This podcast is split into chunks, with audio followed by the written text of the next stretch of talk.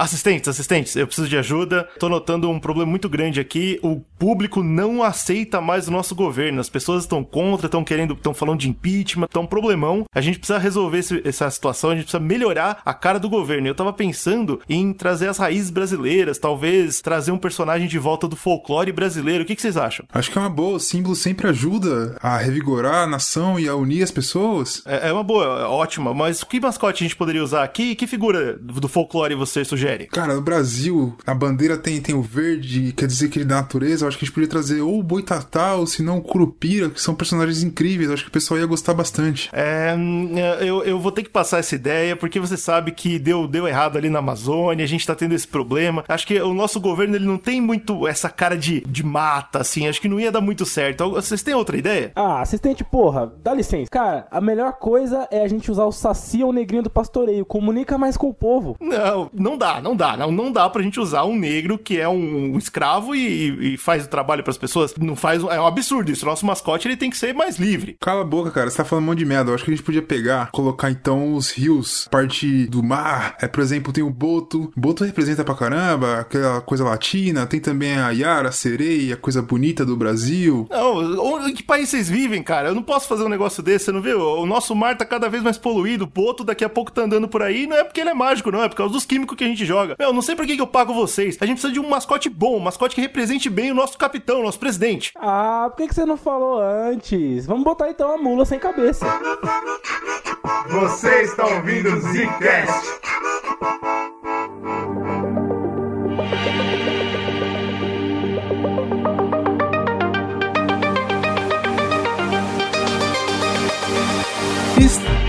Começando mais um Zcast no bagulho. Quem fala é o Bruno? Aqui quem fala é o Slow. Aqui quem fala é o Gegênio. Bicho, a quarentena não tá fazendo bem pra ninguém, né? ah, cara. A realidade é essa. Falar pra você que eu tô. Minha vida. Ela, ela não mudou tanto, mas mudou também. Ao mesmo tempo, cara. O cara é um vagabundo, vai mudar o que se fica em Quando casa você é nada o dia todo? vagabundo e aí você tá vivendo em contraponto, né, com a vida não vagabunda, é uma luta, né, todo dia, né? É bizarro, cara. Agora, quando você tá vi- sendo vagabundo e a vida tá vagabunda, aí fudeu, você vira um, você tá num limbo, velho. Então, mas é bizarro pros outros, isso que eu acho engraçado, porque a gente quer, a gente não mudou nada, mas as pessoas elas estão meio desesperadas, né? É sim, sim. Teve, teve gente me mandando mensagem perguntando se eu tava bem, se eu tava me cuidando. Aí eu respondi falando que eu, que eu queria minha carteirinha de vetor, aí ficaram puto, pararam de falar comigo. tá uma, uma loucura tão grande que a gente acabou tendo tempo, né, pra dar uma lida de novo em alguns assuntos anteriores aí do Zcast e a gente caiu em folclore, né, cara? Que é um ótimo tema, né? A gente gostou muito de gravar o primeiro, ficou bem legal, a galera pediu mais e a gente vai fazer. Aí que tá, né, bicho? Vamos fazer até, até que ponto que a gente vai fazer, né? Porque eu vou ser sério com você. A gente. Se você pegar pra ouvir o primeiro. Ó, você... eu sei o que você vai falar, você vai querer cortar a porra, né? Vai querer acabar com essa porra, né? É.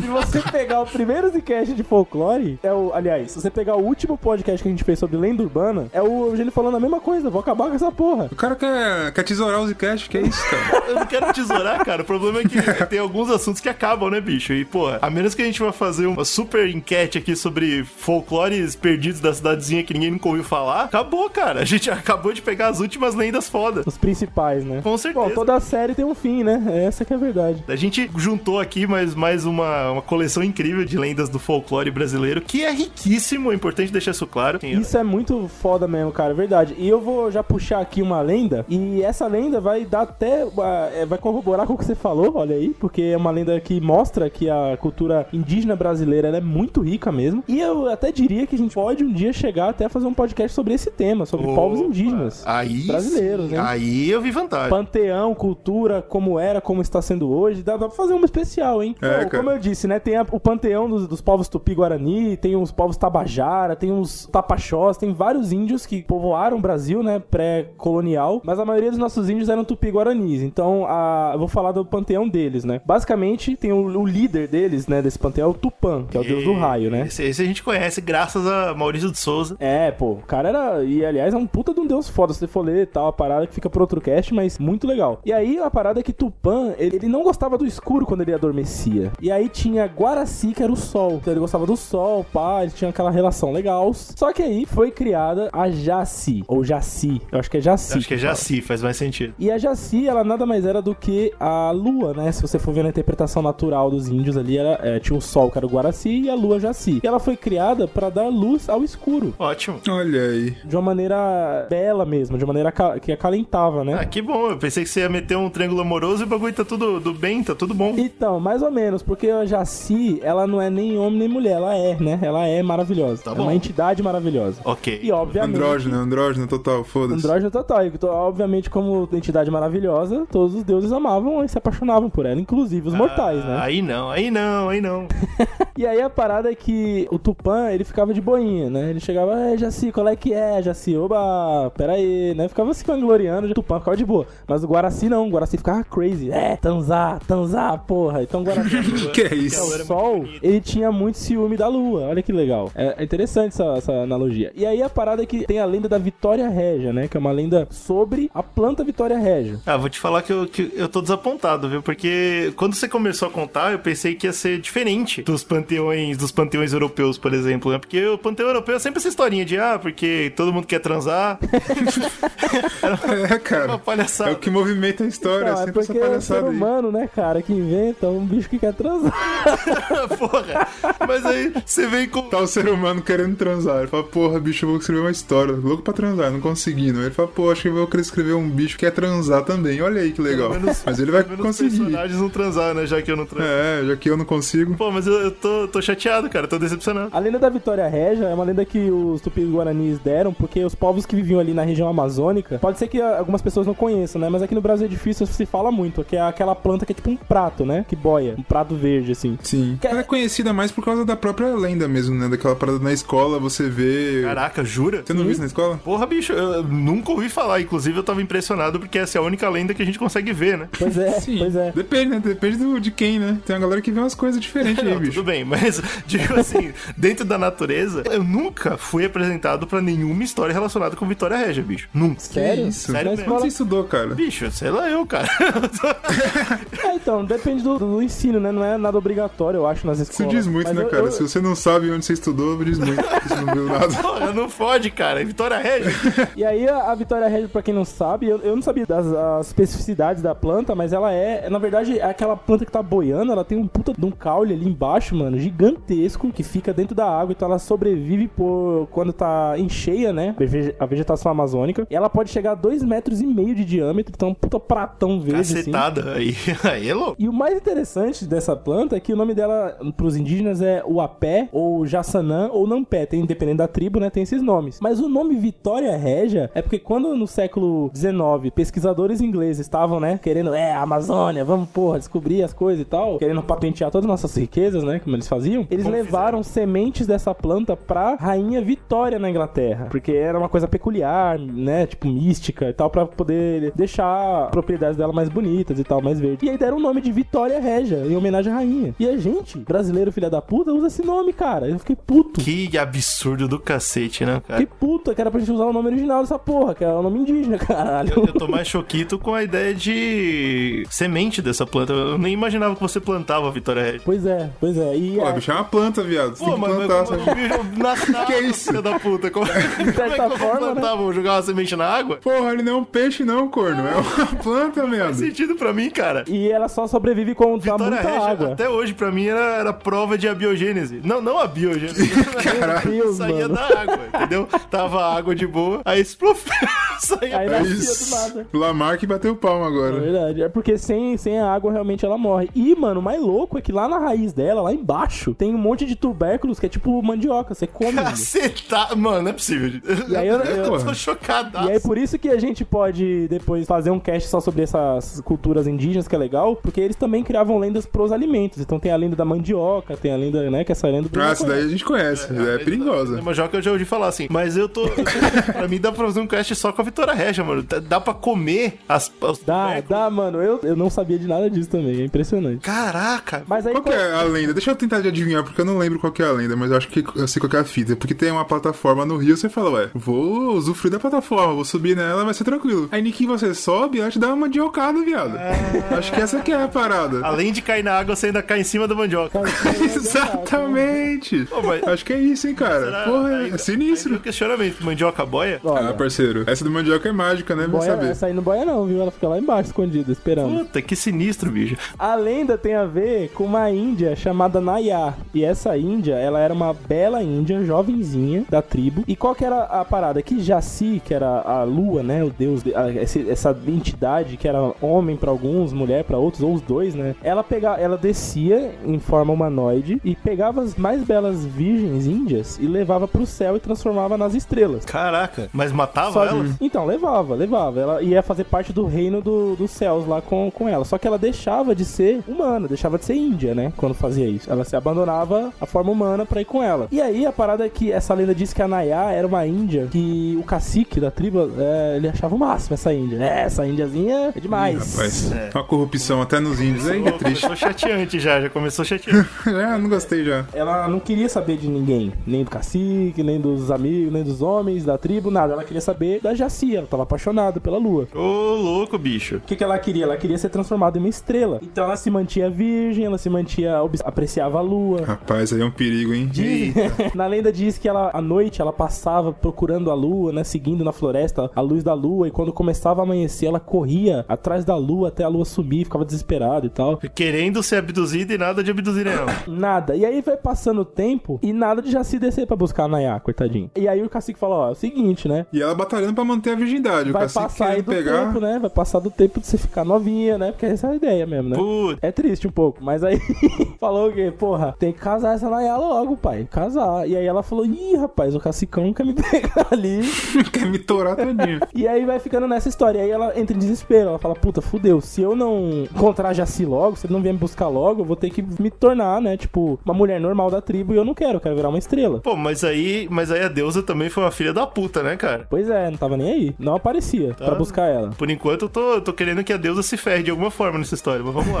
E aí o que acontece? Certo dia, ela, muito triste, chateada, ela vai seguindo a lua à noite. Tenta, ela tenta que meio que fugir da tribo, né? Ela fala, ou é hoje ou é nunca mais. Eu vou atrás da lua até o final agora. E eventualmente ela diz a lenda que ela fica muito cansada na madrugada, deita assim e descansa na beira de um lago. E aí quando ela acorda, quando ela volta a si, depois dessa, dessa caminhada, ela vê o reflexo da lua no- na água. Aham. E ela fala: caralho, já se veio me buscar. Ah, não. Chegou Ai, a minha não. vez Puta, de é virar uma trágico. estrela. Ah, não acaba a história, não. E aí que ela vai, né? pula na água, né? Ai, Mergulha e se afoga, obviamente, porque ela não vai querer sair da água, porque ela acredita que está caindo nos braços de Jaci, né? Então ela morre, afogada. Que merda, hein, bicho? Aí, eis que lá nos pan- no panteão dos deuses tupis, chega lá e fala: Ô, Jaci, é, morreu uma índia ali, querendo se tornar uma estrela sua, você cagou pra ela, você não, não sei que porra aconteceu. Ela morreu zica ali na água, pai. Aí Jaci fica chateado, fala: Porra. Olha aí, será que eu falei com o único trabalho que eu tenho, inferno? Porra. Aí ele fala, não, demorou, vou fazer o seguinte. Ele fala assim, eu não posso trazê-la mais para o reino dos céus das estrelas, porque ela, né, pertence agora ao reino das águas. Então ele vai, em homenagem a ela, transforma a essência, vamos dizer assim, dela, na Vitória Régia, que é uma planta, uma, pra enfeitar as águas, né? E por que que eles conectam, né, com a lua e tal? Quando tá em lua cheia, a Vitória Régia floresce. Ah. Então ela tem umas flores brancas, assim, fica mais bonita. na- Até na lua hoje, cheia. até hoje ela tá olhando pra lua. Até hoje ela tá admirando a lua. Quando a lua tá cheia, ela vê Jaci, ela fica feliz, ela floresce, entendeu? E ela, e Rapaz, ela- na origem do Brasil, o corno tá lá, né, velho? Viu, bicho? Mas a filha da puta é uma corna na eternidade mesmo. Tá no âmago do brasileiro essa merda. Nossa, mas que situação horrorosa. E pior, quem saiu Pois ganhando. é, cara. Quem saiu ganhando foram, foram as águas, né? Porque elas acabaram ficando enfeitadas no final da história. Sim. É, tipo, foi como se já se desse, fizesse uma homenagem a ela, enfeitando as águas ou a mata, né? Com a essência dela. Então ela virou a Vitória Ré- é, Na verdade, ela virou. Não a Vitória Régia, não. Ela virou foi a pé, né? É, exatamente, exatamente. Vitória Régia, quem votou logo foi a porra do. Aí o do europeu filho da infeliz. puta do europeu. Pior que já tá tão dentro da nossa cultura que não, não tem como voltar a chamar do Pois é, certo. cara, não tem mais. Acabou, já a Vitória Régia acabou. Mas eu fico muito triste com isso. É, é horrível, é péssimo. É difícil a gente ver falar dos deuses muito assim, né? Pouquinho que seja. Tipo, da, da relação deles com os homens. E, e nessa lenda tem. E a gente chama de folclore, mas na verdade é nossa mitologia, então deveria estar com- 100% conectada com o nosso panteão. Sim, verdade. Aliás, devia ser a nossa religião original, né? Exata, e- exatamente. E é, é, tamanho desrespeito, eu já acho um desrespeito completo chamar de folclore, eu já não gosto. Pedrinho! Onde você está? Se você está errado, Pedrinho! Você está errado! Volte por bem! Ou volte por mal! Vamos falar sobre um que é muito famoso, que é o Saci Pererê, né, cara? O Saci Pererê rapaz. tá aí. Eu acho que ele é como se fosse sinônimo do, do folclore brasileiro, né? Ele é vendido como o menino Muito propaganda. Mais, muito mais do que porra de Vitória Régia, velho. Eu, eu, eu tô, tô me sentindo mal que vocês, todo mundo conhecia essa porra e eu não. Que é isso? Porra, cara, não, mas eu não, eu não lembrava direito, não. Eu lembro que a gente vê na escola, né? Mas eu não lembrava a história, de fato. Agora, eu sempre gostei do nome dele, Pererê, tá ligado? O sobrenome dele, da hora, né, mano? Eu, eu nunca entendi. Eu vou te falar que tem, tem, tem vários sobrenomes. Tem vários sacis. Olha aí que coisa interessante. Não, peraí, ao mesmo tempo. Aí Eles estão no mundo, tem vários relatos de saci diferentes. A ideia toda do saci é que ele é como se fosse um menino endiabrado, todo mundo conhece, né? Negro de uma perna só, que tem aquela boininha sinistra. E dizem que ele que começou a lenda, é, é, tem uma origem indígena de que existia esse menino endiabrado, começou principalmente na região sul do, do, do Brasil. Só que com a chegada do- dos europeus e da- dos escravos, a cultura foi se mesclando. Tanto que, que eu, eu li em alguns lugares falando que nem era um menino é, negro, por exemplo, e foi se adaptando ao longo disso. A parte, por exemplo, do gorro vermelho, que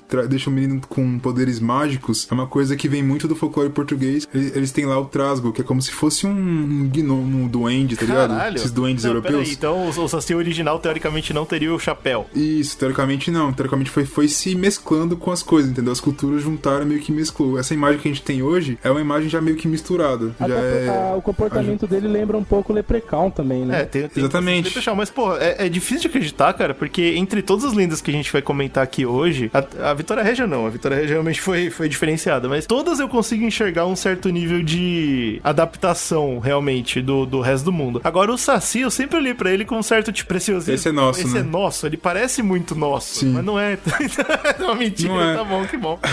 É, basicamente assim, toda- todas as culturas que a gente conhece, pelo menos a maioria, né, quando a gente vai ver sobre mitologia, principalmente as, as que a gente já falou aqui, né? É, tem o Leprechaun, tem tipo um monte de formas é, que são muito parecidos, mas cada país tem o seu. E a gente tinha o Saci aqui, os índios já tinham uma coisa assim. Tira um duende, um bichinho que era endiabrado, um serzinho, e quando chega os europeus, falam, ah, a gente também tem uma coisa parecida lá, que é isso aqui. E as coisas vão se mesclando, aí vem a cultura do africano e tal, então vai tudo se mesclando pra virar essa parada que é de fato é brasileira, né? Pra pensar, né? Ela é uma mistura de várias coisas e virou essa brasileiridade que é uma mistura Mas, total mas das pelo paradas. menos né? agora a gente só tem um, é isso ou não? Tem vários Sacis dentro desse um só. Então, a gente tem vários, porque quando você vai Sempre pesquisar, como você tem esses folclores? Por relatos, né? Tipo, você vai pegar, ah, o cara que é um pesquisador, ele vai chegar lá, vai ler a parada e falar, ó, em 1600 não sei o que tem um relato não sei o que lá, em 1900 não sei o que lá tem outro relato. Esses relatos trazem algumas diferenças até de nomenclatura. Então tem o Saci Pererê, é aquele que a gente conhece. É com uma perna só, ele é um pouco barrigudinho, né? Tem aquela barriguinha de chope dele Maurício lá. de Souza, assim. Isso, tipo do pau no culombato lá e tal.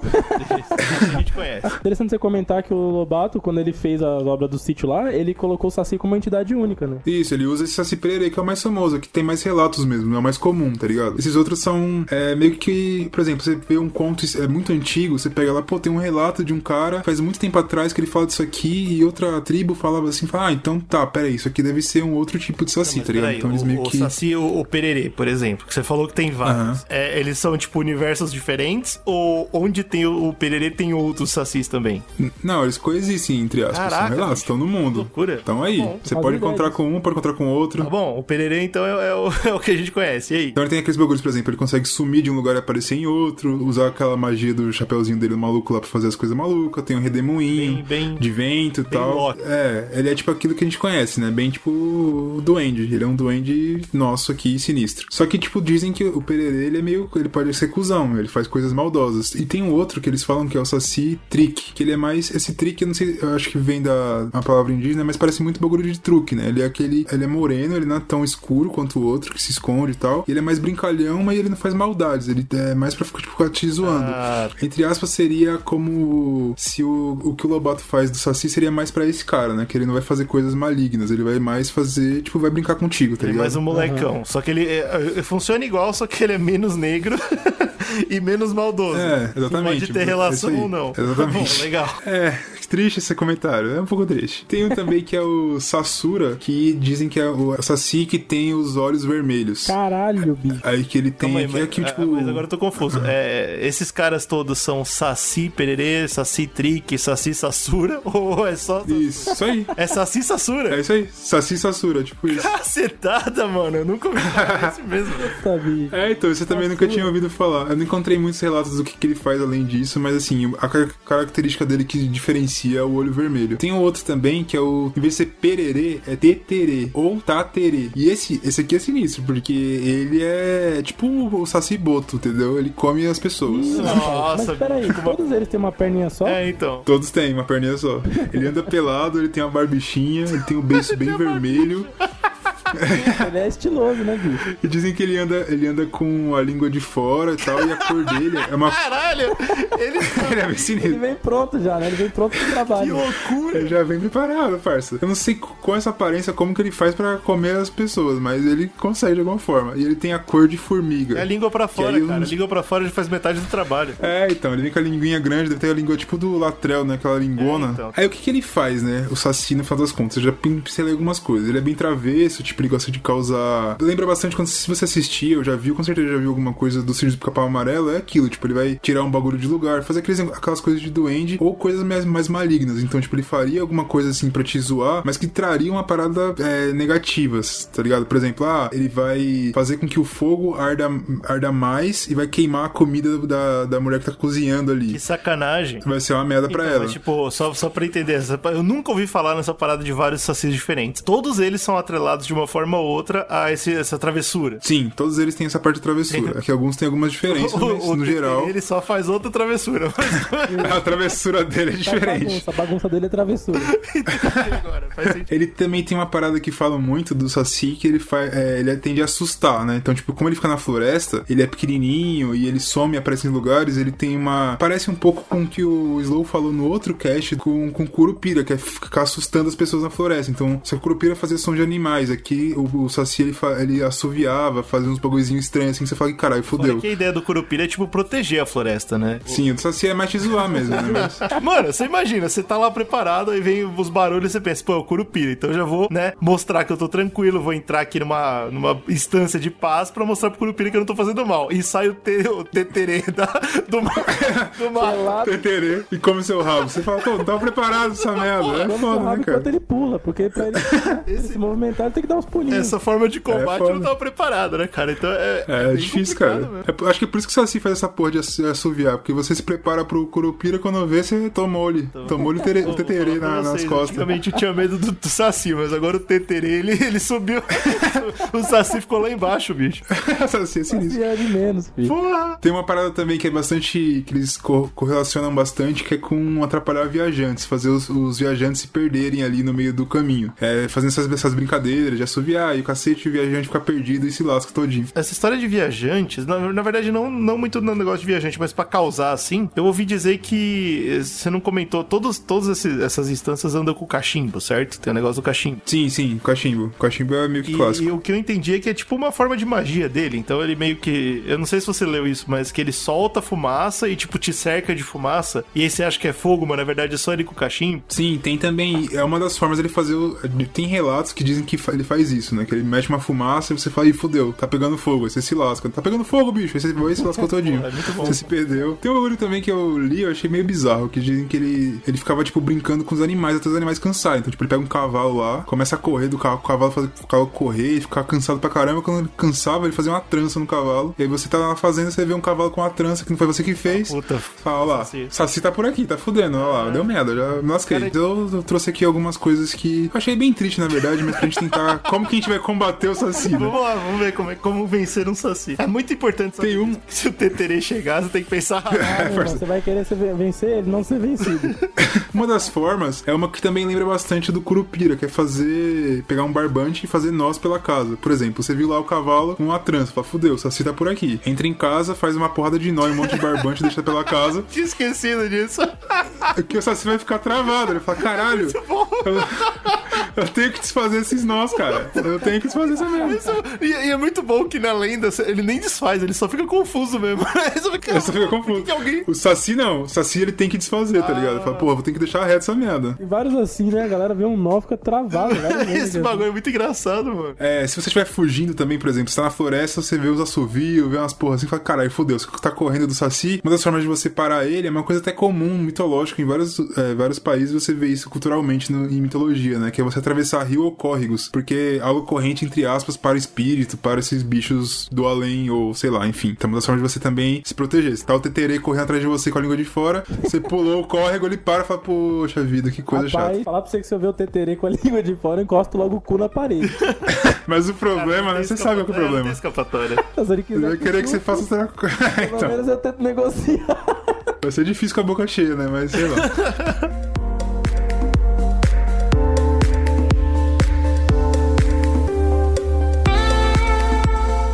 Começam as coisas cristãs a entrar na história, né? Você- o cristianismo Aí combateu o Saci. É aí que estraga, É, você- Dizem que você chamar três vezes a Virgem Maria protege muito, porque o Saci tem muito medo da Virgem Maria, fazer sinal da cruz, ou essas coisas cristãs no geral, rezar e o cacete. E aí tem as coisas que ficam mais tristes ainda, né? Porque tem as pessoas que dizem que são caçadores de Saci, que tem fazenda de Saci, tem uma porrada de coisa assim, Fazenda né? de- Você gosto procurando... muito, Fazenda de Saci? muito, cara. Tem, parça. Tem fazenda de saci, tem a galera que é caçador e cacete. Não sei se eles acharam algum, ou quando acha, tem lá nas garrafas e as garrafas sempre tá vazia. do- É bem confuso. Os caras, mas eles estão dizendo, né? Mas enfim, então, qual que é a parada? Você conseguir prender o saci, a gente até comentou um pouquinho, eu acho que quando a gente falou no outro cast, do negrinho do pastoreiro, né? Ele tem aquela coisa de você realizar desejo pra você. Qual que é a parada? Essa é a pior parte da...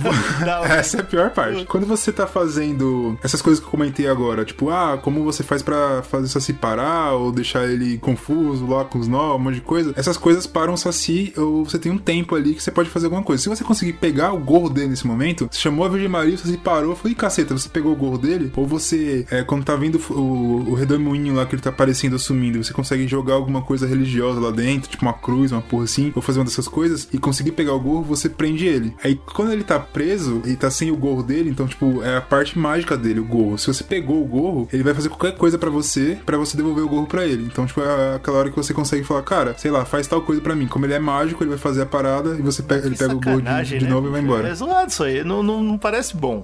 Sei lá, É, é bem chato. quando você pega um gênio na lâmpada, eu não sei porquê, mas eu sinto que ele meio que te deve mesmo alguma coisa.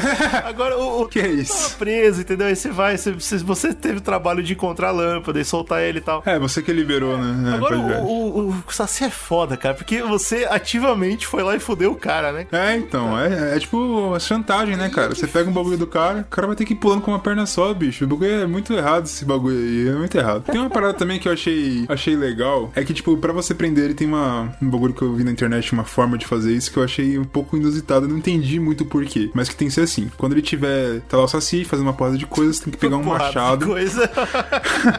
Você tem que pegar um machado, viado. Olha essa merda. Você tem que olhar pro sol e tem que cravar o machado no chão, na sombra dele, tá ligado? Sim. Assim, pode ser cara R, macho saci? Pode ser, não sei. Mas a sombra enfim. do Saci, entendi. Exato. E aí, com isso, você consegue fazer benzer as paradas lá, prender ele, uma outra forma. O que eu achei estranho é que, tipo assim, a forma que você vai ficar com ele ali seria pegar uma garrafa, por exemplo, pra prender o Saci, né? E essa garrafa tem que ter um símbolo religioso pra deixar ele preso ali dentro, ele não escapar. Tipo uma cruz, é, alguma coisa benzida. Eu achei isso meio bizarro, não faz muito sentido. Apesar que faz sim, né? É, sei lá eu eu, ia falar um cara. bagulho bem herege.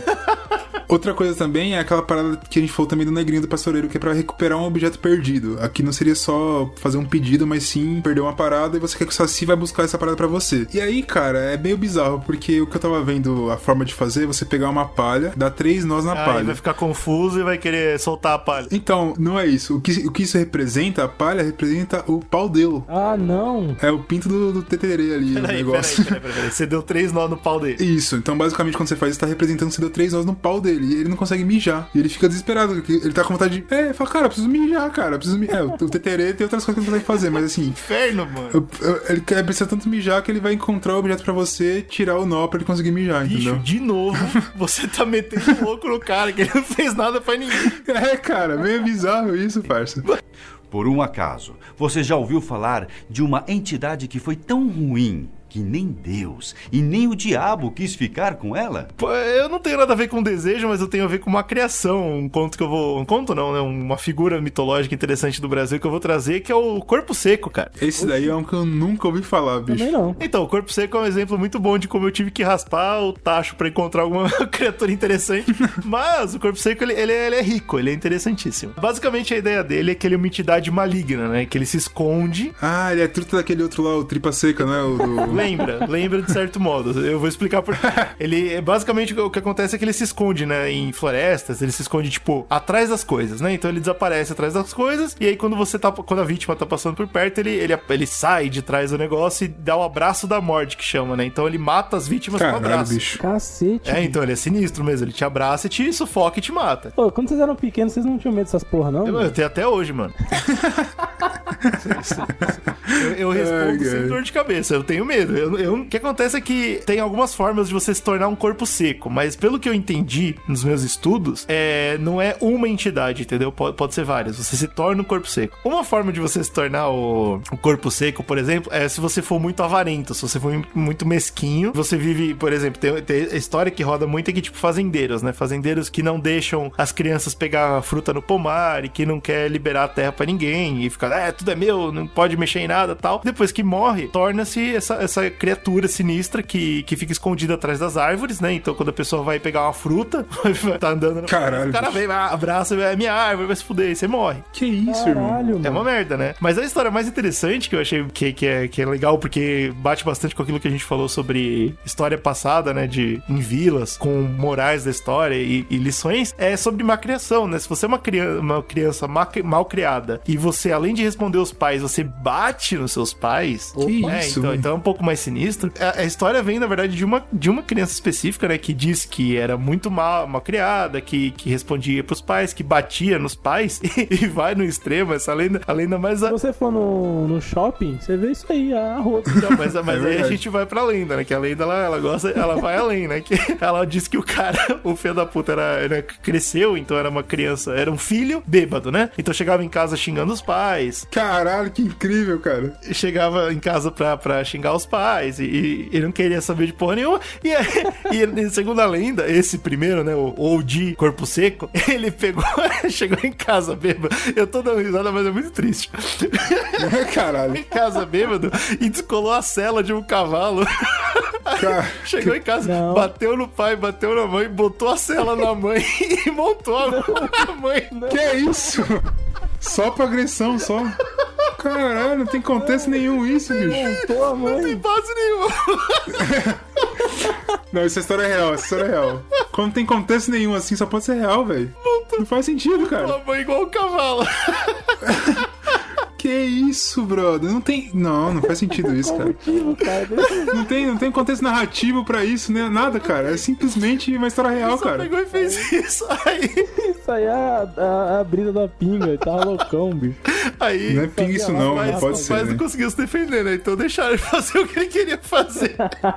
Caralho, esse- os pais querem os tripa seca aí, que é isso, brother? Dá uma paulada nesse bicho. Aí ele, eventualmente, ele morreu, né? De pinga. E aí foram enterrar ele. Só que o- qual que é o negócio? A lenda do corpo seco é sinistra, porque, teoricamente, essa pessoa. Porque entrou em combustão de tanto álcool Essa sangue pessoa é dele. tão ruim, né, cara, que quando, quando ela é enterrada, então isso vale também pro fazendeiro e pra qualquer outra pessoa que é tão ruim que quando ela é enterrada, nem o céu nem o inferno querem ela. Então, tipo, ela fica presa aqui, ela não tem pra onde ir. Ah, vira um Shinigami. Exatamente, exatamente. Que loucura. E aí, tipo, só que não é espírito, né? Então a ideia é bem, é bem mais corpóreo. Então, quando você morre e você não, tipo, vai pra algum lugar, a- o seu corpo continua vivo. Então você levanta da sua cova, só que você, só Caralho, deu Walking que Dead você continua total. apodrecendo, né? Então você fica o corpo seco, você fica só pele e osso. Ah, entendi. E uma, uma marca importante do corpo seco é que ele tem unhas enormes, né? Porque a unha e o cabelo não param de crescer. Caralho, que Então sinistro, ele tem cara. essas unhas Porra. gigantes e em alguns lugares do Brasil você conhece a lenda como unhudo, não como corpo seco. Ah,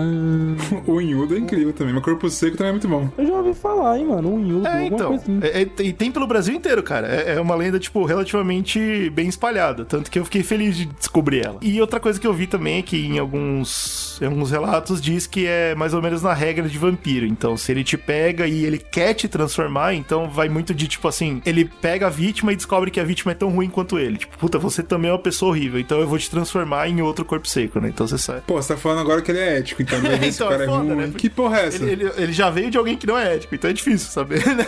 É, então. Isso aí é mentira, isso aí é mentira, isso não faz sentido nenhum. Mas aí, basicamente, é, como a gente tá comentando de, de combater ele, né? Aqui no Brasil tem, tem um jeito de combater ele que, que é interessante. Se você conseguir descobrir onde ele tá, porque o foda do corpo seco é que ele se esconde. Isso é uma merda. E, e é por isso que eu. Ele é seco, né? Então ele encaixa Quando, qualquer quando o lugar. Slow falou sobre ter medo desse, eu tenho medo de verdade até hoje, porque o bicho, a, a fita é que você não, você não sabe dele até ele te abraçar. Você, você não sabe onde ele tá. Pô, mas o cheiro, o cheiro dele deve entregar, né, Ah, cara? mas aí, Bicho depois, podre, depois de porra. um tempo até para de feder, né, cara? É, vamos torcer, né? A parada é que se você conseguir descolar onde ele tá, ele não é invisível, né? Mas ele se esconde muito bem. Se você conseguir descolar onde ele tá e capturar ele, ou bater, de alguma forma conseguir que é isso? segurar ele. Dá um Você pau consegue- nele. Você tem que segurar ele por um tempo, assim. Se você conseguir segurar esse cara por um tempo e jogar ele numa igreja, tem que estar numa igreja. Ah. é, aí entra, Porra. aí entra a religião. Infelizmente, é triste, mas. Não, mas aí, porra, como é que eu vou levar? Tá, tô dentro de casa. Aí eu tô sentindo aquele mau cheiro. Aquele negócio, exato. Aí eu olho aqui no canto do meu guarda-roupa, entre o guarda-roupa e a parede, tá a porra de um caralho. Tem- é. Cabeludo me olhando. Tem esse bicho aí. Aí você tem que dar um jeito Legal. de, mano, dar um pau nele. Não, dá o pau nele, mas dá, né? A treta nós constrói. Agora, Aí você arrasta, velho. levar ele pra igreja, mano, aí fudeu. Mata, corno. Aí você Então, mata ele de paulada, você- é, você Que mata, não vai matar. É. Deus vai perdoar, cara. Ele sabe que você não tinha uma igreja perto, ele perdoa, Foda porra. Vai, isso, cara, né? Não Isso- vai porque Deus não perdoa assim, não. O, o Slow tem um bom argumento aí, né? Por que, que eu faria isso? É só se você realmente quiser curar ele. Por quê? Porque se você levar pra igreja, jogar ele lá e um padre dentro de uma igreja perdoar os pecados dele, aí ele aceita no céu e ele vai embora. Ah, entendi. Se você dar uma paulada e matar ele, aí só Não, matou, matar, legal. Parabéns. se você vai matar. No- até onde eu li, não tem como matar um corpo seco porque ele já tá morto, né? Olha aí, bicho, tiro na cabeça, parça. A gente uma, uma aprendeu. das coisas que eu vi também é que não tinha nada falando sobre, tipo, sei lá, regeneração. Então, se passa, se você realmente arrancar os pedaços, ele, ele fica, né? Ele acaba. É, ele fica ali vivo pra sempre, mas sem poder fazer É, nada. né? então. Não, ele tá vivo. O negócio é botar fogo nele Tipo- e amarrar ele dentro de um saco preto cheio de paulada. Você pode, pode. A diferença é que ele não vai ser aceito no céu. Entendeu? Aí, meu irmão, Pô, cada um até aí, O né? problema é dele, né? É. Quem mandou. Cada cachorro que leva sua caceta, né, irmão? Mas aí, qual que é o negócio, né? Tipo, além do corpo seco, eu achei mega interessante, só que esse negócio dele se esconder atrás das coisas me chamou a atenção. Eu decidi pesquisar um pouco mais, né? Especialmente porque, como a gente comentou, É, não, eu tenho certeza que a gente pesquisou isso, não foi pro cast, foi pra autodefesa dele. Foi, é Certeza verdade. Eu queria, ter- eu queria tentar descobrir se eu tinha como me defender de uma criatura que eu não enxergo até a última hora.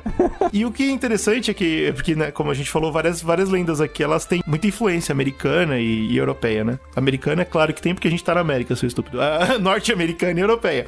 Ah, e de fato tem. Tem uma, uma criatura que é bem famosa no, na América do Norte, que é o Hide Behind, né? Que é o, tipo, se esconde atrás. Esse é o nome da criatura. E ele é muito famoso, assim. Se você jogar hoje Hide Behind no YouTube, você vai ver vários filmes independentes, sabe qual é? Que, Deixa eu ver aqui a cara do miserável, deixa eu ver. Mas, mas no Brasil também tem um tanque, é o Papacu, Então, né? é, é, Tem ele, vários. ele lembra, Na verdade. lembra um pouco o Papacu, mas o Papacu, ele, ele meio que se mostra, né? Ele, ele tem o orgulho de, de- do que ele vai fazer. Aqui depende, tem Papacu. papa, Papacu escondido, tem vários caras, é difícil, cara. Esse Hide Behind tem muito filme é, independente sobre, tem muita creepypasta, tem muito conto. Esse Hide Behind ele tem muito a ver com o Corpo Seco. Eu não sei se teve realmente influência de um conto no outro, de uma lenda na outra, mas, mas o importante é, os dois se escondem, né? E eu achei legal do Hide Behind porque ele faz tanta parte, assim, da cultura americana que eles já aceitam que ele ex- existe, assim, tipo, a- além de, de sombra de dúvida. É essa porra aí. O Hide Behind, ele tá no mundo e é foda-se. É. Não- Você nunca vai ver, ele sempre tá escondido. então, exatamente, você entendeu que loucura? Tipo, É, é muito legal essa, essa porra, porque ele- se ele tá lá ou se ele não tá, não tem como provar. ele tá escondido, cara. Sim, até ele te fuder. Ele te fudeu, você não tem como falar pra ninguém, ele te fudeu. Ele se esconde muito bem, bicho. Achei, puta, muito legal essa história. Então, o Hide Behind seria o corpo seco. Fiquem de olho. Se você é uma criança mal, mal criada ou um filho da puta, é capaz. Você monta na sua, na sua mãe. Mas o, o nosso é mais sinistro, o nosso é um zumbi, mas- cara. Porra, é muito mais legal. Montar É na verdade, mãe que é, é verdade. foda, né, mano? Isso- É, mas isso aí foi sacanagem.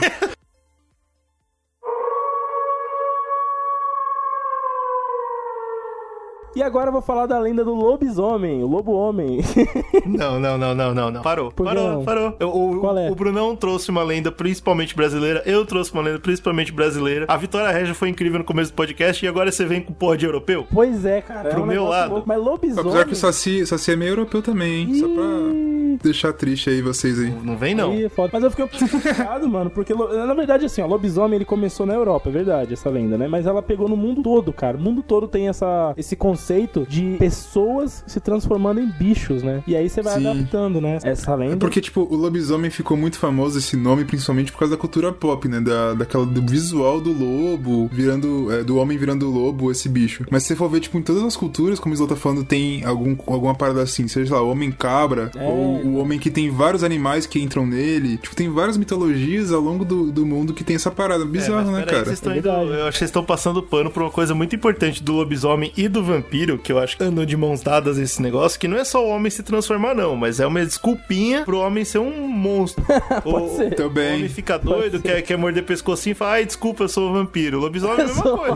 O lobisomem também é, é, é uma liberdade É. pro homem virar um O animal. cara quer. Ah, eu quero, quero comer um ser humano. aí, Quero porra, sair correndo é pelado na rua, né? Eu que eu sou um lobisomem, desculpa qualquer coisa.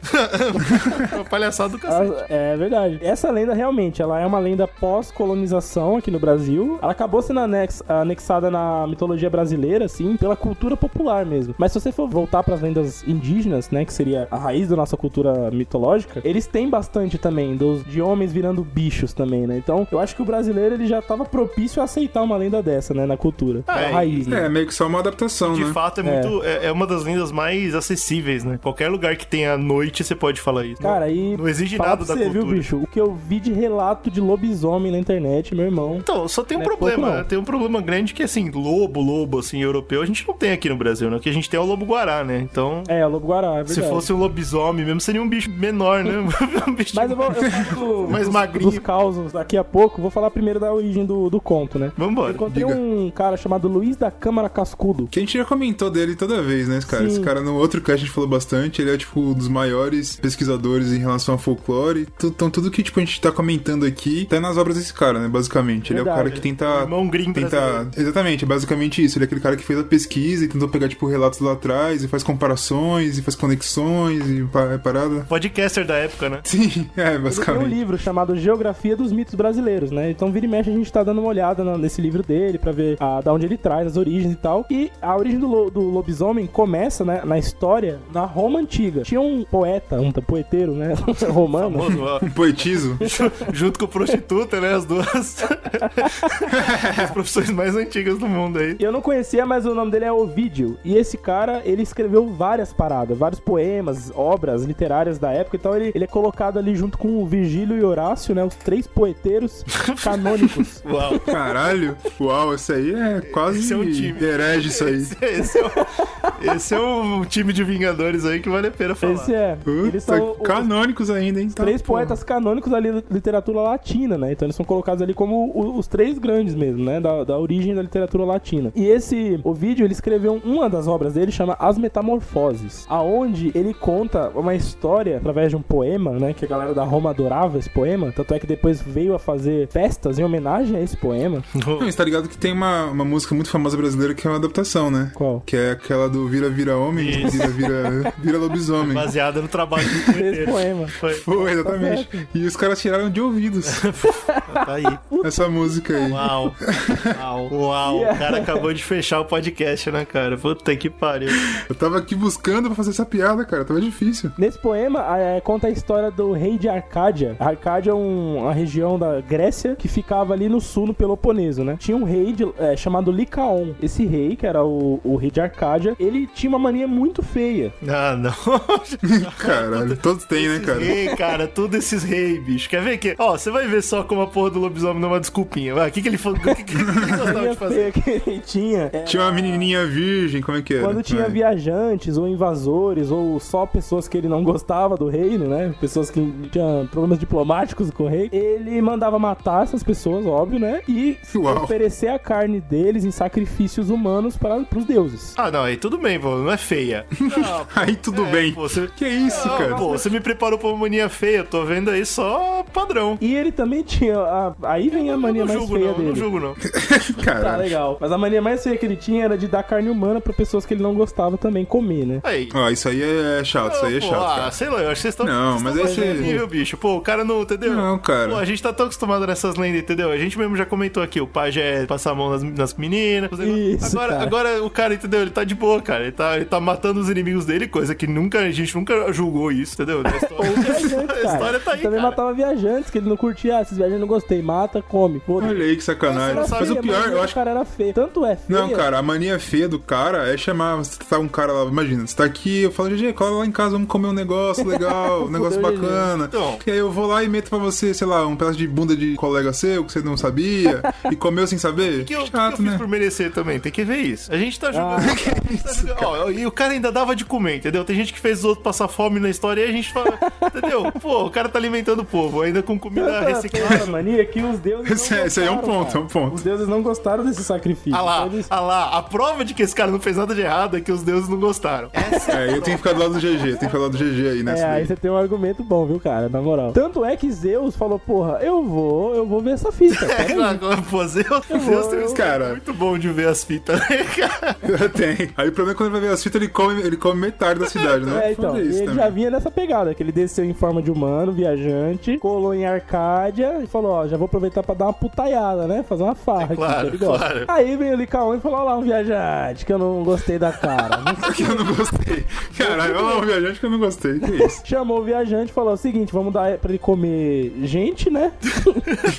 e vamos matar ele pra ele virar o próximo prato do próximo idiota. Puta, genial. Caralho, mano. Gostei muito desse cara. é muito louco, Aí tem, tem, é, Zeus foi até o banquete, deixa eu ver mesmo, se é isso mesmo. Aí na hora que ele viu que era isso mesmo, ele falou, ah, seu pau na roda. Virou Zeus de volta, né? Virou uma divindade e fudeu com, com ele. E amaldiçoou ele a virar um lobo. Falou, tu vai ser um merda de um lobo, foda-se. E aí, Pô, podia ser pior, podia ser pior. pô. Podia ser muito entre pior. As. Podia. entre as maldições da- das lendas eh, europeias, principalmente, cara, você virar um lobo tá, tá muito bom ainda. tá bem Ainda safe, mais que o né? cara, o cara gostava de comer gente ainda, então ele já, porra, E é- não Pois é. mudou nada, ele só não é mais rei. usava o Controlado, dá pra você dinheiro que ele administrar, tinha. né, mano? Só de noite também, dá pra você administrar. Dá, dá, dá pra viver, o cara é O rico. dinheiro pô. que ele tinha ali de auxílio, ele usava pra comer gente.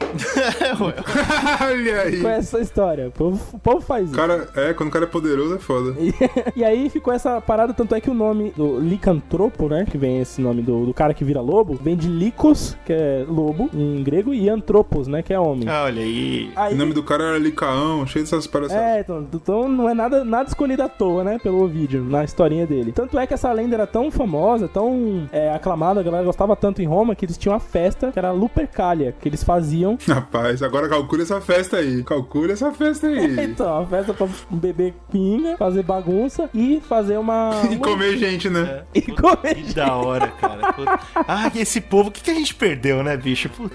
É, então. Onde que a gente foi? Pra que lado que a gente foi, né, cara? É, mano, você vê hoje os baile funk é tudo fraco perto disso aí. Pois é. É, Eles faziam uma. Na brincadeira da festa, quando tava todo mundo cachaçado, só o vinho, né? caralho. Aí eles faziam a brincadeira do, do lobo mal.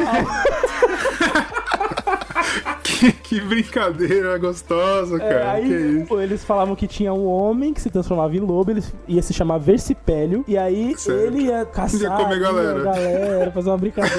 Era uma bagunça Nossa. da porra, mano, a festa. Porque romano era isso, né? Era. Ô, vamos fazer essa festa aí, na moral. Vamos fazer uma festa dessa como é que aí. veio a lenda, mas não veio as festas pra cá? Que história é essa? Então, não faz sentido. Será que o carnaval veio daí também? Ah, o carnaval.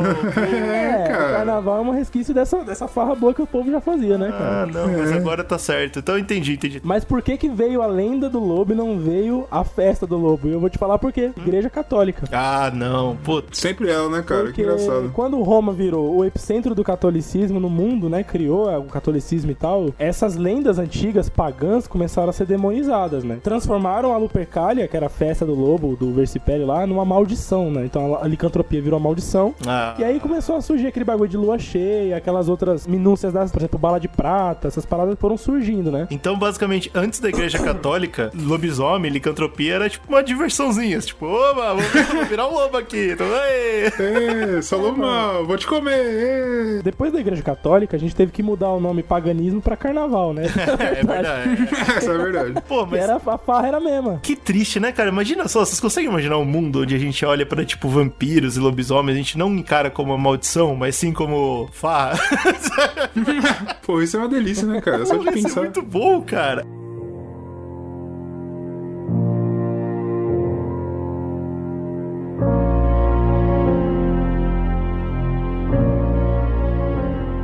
Essa lenda chegou no Brasil, pra fechar, né? Então a, a parada é: Roma ficou lá com essa porra, aí Roma foi tomando conta da Europa, do mundo, né? Querendo dominar o mundo. Obviamente, ela tinha essa parada de impor, né? A, a sua cultura aos outros povos, né? Não vou julgar. Ela ane- anexava alguns que eles achavam ok, colocavam as de- a deles que eles achavam superior. Principalmente quando a igreja católica tomou conta, né? Que aí acabou, né? Aí Era ficou deles ruim. e acabou. E aí essa lenda do lobo começou a tomar conta de vários lugares. Tanto é que na França tem a lenda própria do lobo mau, que é chamada de loup-garou. Os saxões, né? Que depois foram formar os povos anglo-saxões lá, eles chamavam de werewolf, né? Que a gente conhece hoje. Os russos chamam de oboroten. Caralho, o russo também ele tá, não tá de brincadeira, né, cara? Olha o nome do cara que ele mete. E na Península Ibérica ali, nossos, nossos colonizers, eles Yeah, chamam rapaz. de lobisomem, porque a porra do português ele gosta, né, cara? É homem, né, bicho? Tá Lobisomem. certo, porra. Nome, que nome ia ser? Lobisomem. E aí os portugueses isso? trouxeram essa lenda pro Brasil quando vieram colonizar o Brasil. Só que o problema é que aqui tinha de verdade, né? Esse que é o problema. Eles não esperavam que eles iam encontrar. Aqui o bagulho ficou pequeno, que Já ele viu os bichos aqui, comendo né? os outros. E eles têm que lembrar que na- em 1500, quando a gente foi descoberto pelos portugueses aí... é- Descoberto não, acabou, né? Não vou permitir Invadidos. num podcast você usar descoberto, não. Tá bom, então a gente foi invadido pelos boa, boa, aí. garoto. Aí Tem sim. que lembrar que Portugal era o país mais atrasado e mais católico. Não sei se por acaso. Mas aí a parada é que, por Coincidência exemplo... eles- de situações, não. E você pega isso e você põe ainda sendo o país mais incrível no sentido de navegação. Aí ele vai espalhar essa- esse atraso pro mundo todo. Exato, exato. Eles tinham algumas variações da lenda e eles falavam que, por exemplo, o, lobo, o, o lobisomem ele era filho de incesto, né? Então um negócio meio criticado pela igreja, esse tipo de coisa, né? Olha que interessante, não, pera aí, olha que, que você vai parar pra pensar. Os caras têm, existem a porra de um monstro, de uma maldição que é pagã, e os caras no catolicismo eles tentam trazer um porquê dessa maldição. Lá quando você ver a história original, vamos dizer assim, não tem nada a ver com incesto, com porra nenhuma, é só um cara loucão, doidão mesmo. Exato. Presente de Deus. Eles Exatamente, basicamente a, foi. a colocar assim os dogmas, né? Nas, até porque Exato. demonizar a, a cultura pagã mesmo, né? Outra coisa interessante é que na Europa é, tinha variação pra mulher lobisomem, lobo mulher, sei lá, que não veio pro Brasil. No Brasil ficou só sendo homem mesmo. E aí Pelo que eu quando- tinha visto, vê se é a mesma coisa. Eu tinha visto alguma coisa que, tipo, essas lobby woman, sei lá como é que eles falam essa porra lá, elas tinham meio que o controle da alcateia dos lobos, uma porra assim, não tinha uma viagem Tinha, dessa? é, tinha, tinha uma- umas, umas variações dessas também. Cada lugar da Europa foi montando, né? E- Mas lá eles tinham um consenso, a mulher também vira. E aqui não, aqui a gente. Esse machismo que o português trouxe, ele veio forte mesmo. Nem, né? É nem homem. maldição a mulher pode. Exato. Não, mas fica tranquilo que vai ter, fica tranquilo. E aí a parada é que aqui começou esse negócio de é, o primeiro filho nascido depois de sete filhas. Aí começou essa parada, né? Começou a, a mudar um pouco. E aí também pegou aqui no Brasil a ideia de que o lobisomem, ele gostava de comer criança. É porque tem uma ideia que eu tava vendo também, que parece que, tipo, a ideia do lobisomem é que ele queria pegar pessoas que não eram puras, por exemplo, né? Que não foram batizadas ainda. Exato, e aí você exato. tem uma criança, ela não foi batizada ainda porque ela não nasceu, ou acabou de nascer, alguma coisa nesse sentido. E aí começou também. Aí, aí que é a parada. Começou a espalhar no Brasil, aí veio passando os anos, o Brasil foi se tornando independente, deixou de ser colônia, se tornou país e tal. O folclore foi ficando cada vez mais dentro da, da sociedade. E aí você tem as variações. Por exemplo, no norte do Brasil, tem muita parada de falar que lobisomem é aquele velho, estranho, debilitado, de saúde debilitada, né? E até hoje tem essa parada, cara, de falar, por exemplo, o cara é anêmico, se ele é muito anêmico há muitos anos e muito velho, fudido, ele é um lobisomem, do Caraca, nada. eu nunca ouvi isso. Não faz Tem sentido essa nenhum. parada, eu- e eu já ouvi isso de, de- dos velhos da minha família do Nordeste. Não, mas é, muito, é Lendas muito assim. mal informado, porque o lobisomem devia ser o cara mais forte, né? Pois é, não, pô, mas teoricamente. faz sentido, porque a ideia do lobisomem não é que ele vai comer só carne, por exemplo, ele come qualquer merda. Dizem que ele comia tudo, ele era, tipo, ele tinha que ficar lá o tempo vagando lá, que eles chamam de... Esqueci qual que era o nome que eles dão, tipo, quando você vira lobisomem, você tem que ficar vagando e comendo tudo, inclusive lixo, merda, qualquer coisa, tá ligado? Então por isso que você, quando voltava ao normal, você ficava zoado. E começou a ter cara de maldição, porque, pô, tava tudo bem até agora. Pois é. Pois é. Tem sempre essas paradas, né? De, ah, aquele cara esquisito que mora naquela casa estranha lá, não sei o que. De noite ele fica todo, sei lá, ele acorda arranhado. sei- Tem umas lendas assim com a galera, né? No Nordeste tem muito isso. Sim, sim. No sul do Brasil tem uma parada interessante que é, eles colocam um pouco mais da pessoa que vira lobisomem ser afastada de Deus, né? Tem essa, essa ideia um pouco mais voltada pro lado obscuro, já antes dela se tornar, ter a maldição, né? Fazer o próprio mal para ele. Pra Caralho. mim é de- desde o começo, né, cara? Tá- Desde que veio pro Brasil tá afastado de Deus, não tem muito escapatório. É, mas É, aí então. no norte tem um pouco da saúde, questão da saúde debilitada, tem umas coisas, umas coisas loucas. E aí é interessante que pra derrubar o lobisomem, uma das coisas que tem que fazer é você pegar uma bala de prata, né, que é famosa, tá? esse jeito é universal, né? Mas também tem outro jeito, porque aqui no, no- na- no Brasil era difícil ter uma bala de prata, né? Opa, é caro. Pois é. É, porque a prata os caras roubaram tudo, né? Aí ficou difícil mesmo. A ideia era você pegar uma bala normal e você banhar ela em cera de vela que tava em um altar de igreja, onde tinha sido Caralho, celebrado pelo menos três missas, ou da missa do galo, ou da missa de domingo. Puta que eu pariu. Cara, que específico, tá bom. Não, não tá bom, não. Não tá, não tá, tá Não, não é mais fácil você pegar, o- você pegar o galo e botar, botar o galo pra brigar com o lobisomem pra ver se já tinha que rezar a missa pro galo primeiro? Porra, bota o galo logo pra brigar na, na rinha, sei lá. Palhaçado. Mas a pergunta que, quer, que, que fica é pra que matar um lobisomem, cara? Porra, porque Tá comendo, tá comendo sua família, bicho. vai atacar seus fios, vai foder sua- suas galinhas. que isso? ataca. Vou trazer dois relatos nacionais aqui como, pra ver como isso é forte no Brasil. E aí tem muitos outros, a galera pode pesquisar aí depois, fica a dica. Mas tem um documentário feito por um jornalista chamado Gleidson Nunes, de 2013, chamado O Bicho Homem. E esse documentário ele se passa no interior de Tocantins, aonde ele foi numa, na- numa cidadezinha do interior lá, onde a lenda do lobisomem é muito, muito forte. E tinha um cara que a galera falava: esse cara é lobisomem, pode pá que ele é. Daí ele foi fazer esse documentário falando com a galera da região e com o cara. O nome do cara era Laudislau. Caralho, não. Nossa, mas aí. Ah, você tá inventando, Slow. Vai se foder. Não, você tá inventando. Nós estamos no, no Brasil, né, cara? Porra. Não, mas você tá inventando história aí, pai. Não, aí é feio. O ouvinte vai ficar como? O nome dele é Laudislau José dos Santos e ele tinha na gravação do, do documentário 97 anos. E era bem isso. Porra. Tá bom. Era um senhor bem debilitado, que morava numa casa mais afastada lá da- do povoado. E ele era todo estranho, tinha umas unhas amarelas, assim, um velho meio doente mesmo. Porra, 97 anos, né, cara? É, então, faz sentido pra caramba. O milagre é ele tá vivo, né? A galera da cidade não passava perto da casa dele, ele era mega afastado, assim, tá ligado? E ele tinha uma trecho do documentário meio que mostra que ele era meio estranho mesmo, assim. Então, o documentário ele só queria mostrar a- o contexto social, tá ligado? E é, é um pouco triste até você pensar, né, que a galera da, da região meio que ignorava o cara, ou sei lá. É, marginalizou total, né? Esse velho é sinistro, vamos ficar longe dele. Pois é, cara. E aí o documentário saiu e o velho morreu. Documentário. Incrível, Que incrível. isso? Você começou a espalhar a identidade secreta do cara e É, falou, vou os, morrer, né, cara? caçadores, os caçadores foram lá, né, mano? E também no Brasil tem a capital do lobisomem, que eu não sabia também, que é a cidade de Joanópolis, no interior de São Paulo. Ah, o que que tem lá? Porra, lobisomem, né, o filho da puta? Que pergunta, que É pergunta o cara faz? pequena lá, tem 13 mil habitantes por volta, bem pequenininha mesmo. Desses aí, quantos são lobisomem? Desses 13 mil? Então, pois é, a parada é que desde 1895, quando a cidade foi fundada, o povoado de Joanópolis, se relata lobisomem lá. Então lá é lobisomem, é, sempre teve, entendeu? e ainda tem. E lá tem a associação dos criadores de lobisomem. É, calma aí, criadores tipo.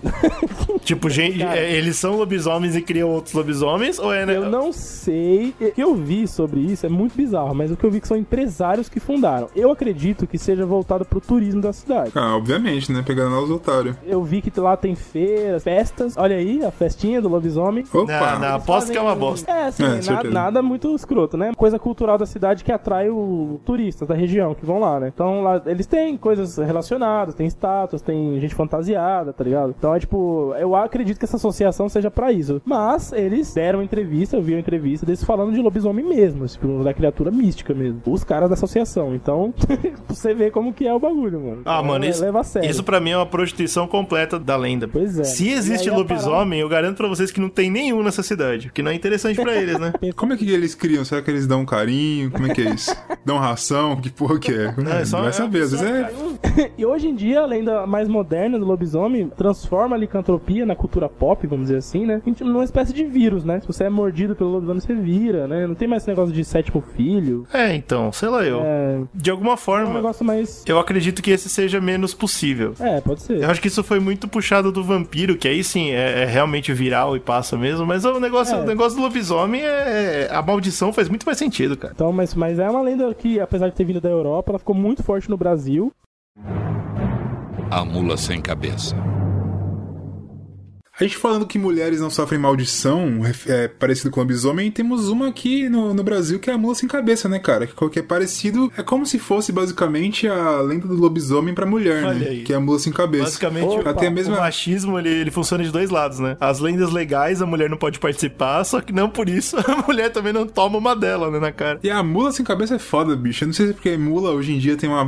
o termo, né, pesado assim, mas mula sem cabeça ele, ela acaba perdendo um pouco do peso que deveria ter, né? Quando você vê, tipo, as imagens, que é o cavalo é, soltando fogo pelas ventas, você fala, porra, bicho, é incrível essa porra. Qual que é o nome dele? É a mula sem cabeça. é Você fala, verdade. porra, mula, mata, bicho. mata um pouco, né, cara? Tira um pouco do peso, Eu acho que é né? mais hoje em dia isso, viu? Acho que mais hoje em dia, porque mula virou um sinônimo de idiota. Sinônimo de Mas idiota, você né? acha que de hoje em dia é isso? Será que não foi sempre, não? É, então, não sei. Não, com certeza faz tempo que, isso é usado, mas eu acho que na época que a lenda surgiu, acho que era mais bem mais sinistro, assim. Mula não era pejorativo. É, então é difícil porque você vai chamar de égua sem cabeça, eu não acho que melhora muito. É, exatamente. Por exemplo, cavaleiro sem cabeça. Você fala, opa, bicho, olha aí. É uma Então, coisa é sinistra, tem que sei lembrar lá. que cavalo, cavalo mesmo, né? E égua era difícil, né? Se você É, é verdade, na- é verdade. Sim, sim, é O brasileiro só tinha burro e mula. Burro e mula. É mulo, mulo, Mulo.